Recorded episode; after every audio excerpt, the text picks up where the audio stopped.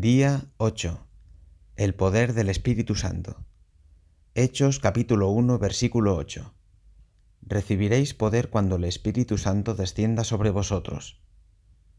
Hechos capítulo 2 versículo 4.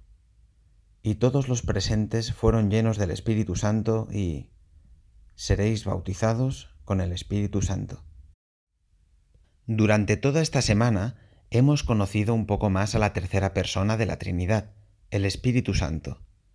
Hemos recordado su poder y cómo actúa con nosotros y en nosotros para ayudarnos a vivir según la voluntad de Dios y para hacernos ver todo desde su perspectiva, proveyéndonos las herramientas espirituales que necesitamos para ser sal y luz allí donde Dios nos ha colocado. Y todo ello para darle gloria a Él.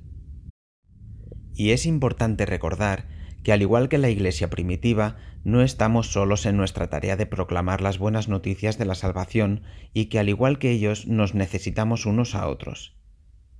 Primera de Corintios capítulo 12 versículo 13. Todos nosotros fuimos bautizados para formar un solo cuerpo por medio de un solo espíritu. Motivo de oración.